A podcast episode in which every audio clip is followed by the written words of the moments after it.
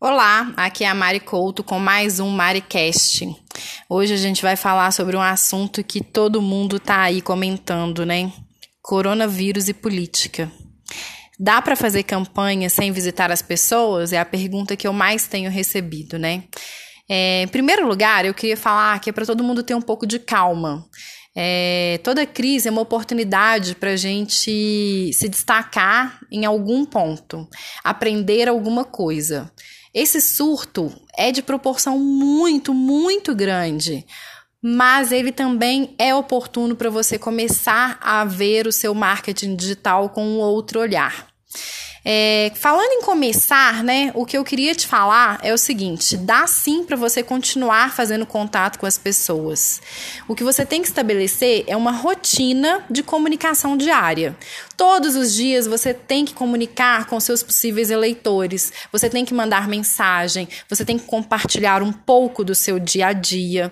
É isso que vai fazer a diferença lá na frente.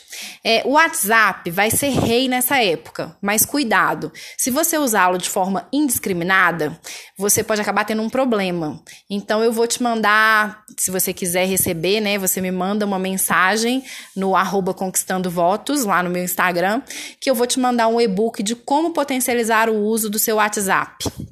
É importante a gente deixar as pessoas muito bem informadas sobre tudo que você está fazendo, sobre como que você está se preparando, sobre é, as coisas que você pode atuar. Se você já tem um cargo, aí então é mais importante ainda que você mostre para as pessoas que você está lutando pela sociedade como um todo.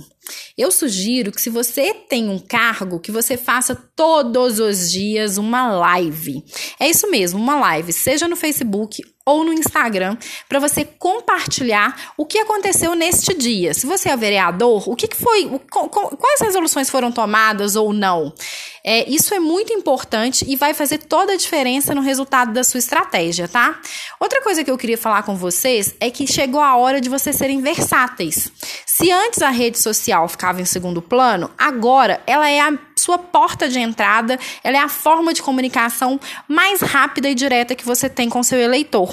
Abuse de mensagens na sua rede social, use muito seus stories, faça essas lives e mantenha calma. Isso tudo vai passar e, se Deus quiser, é, em breve, muito rápido. Um abraço e até a próxima.